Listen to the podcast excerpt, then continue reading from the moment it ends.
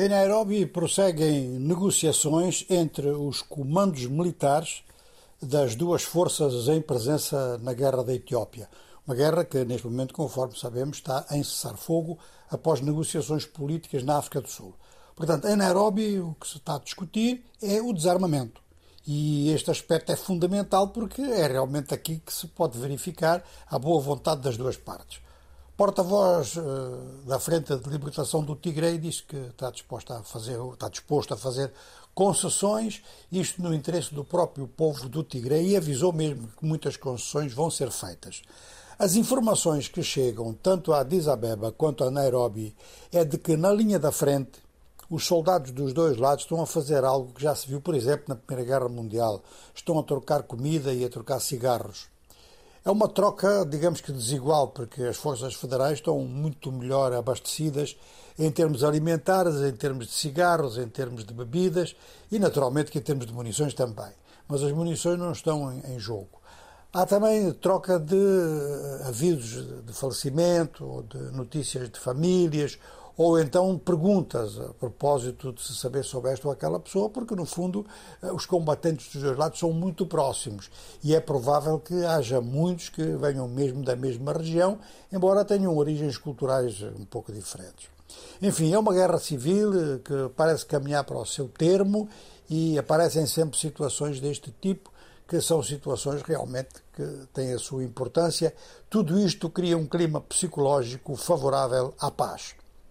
Agora, há outras situações à escala internacional onde a África está muito envolvida e realmente a, a, Conferência do Clima no Egito está a dar lugar, deu lugar ao longo do dia de hoje a diversas intervenções africanas, umas feitas no próprio plenário em Sharm el-Sheikh e outras que são feitas com entrevistas a órgãos de mídia eh, de grande peso internacional.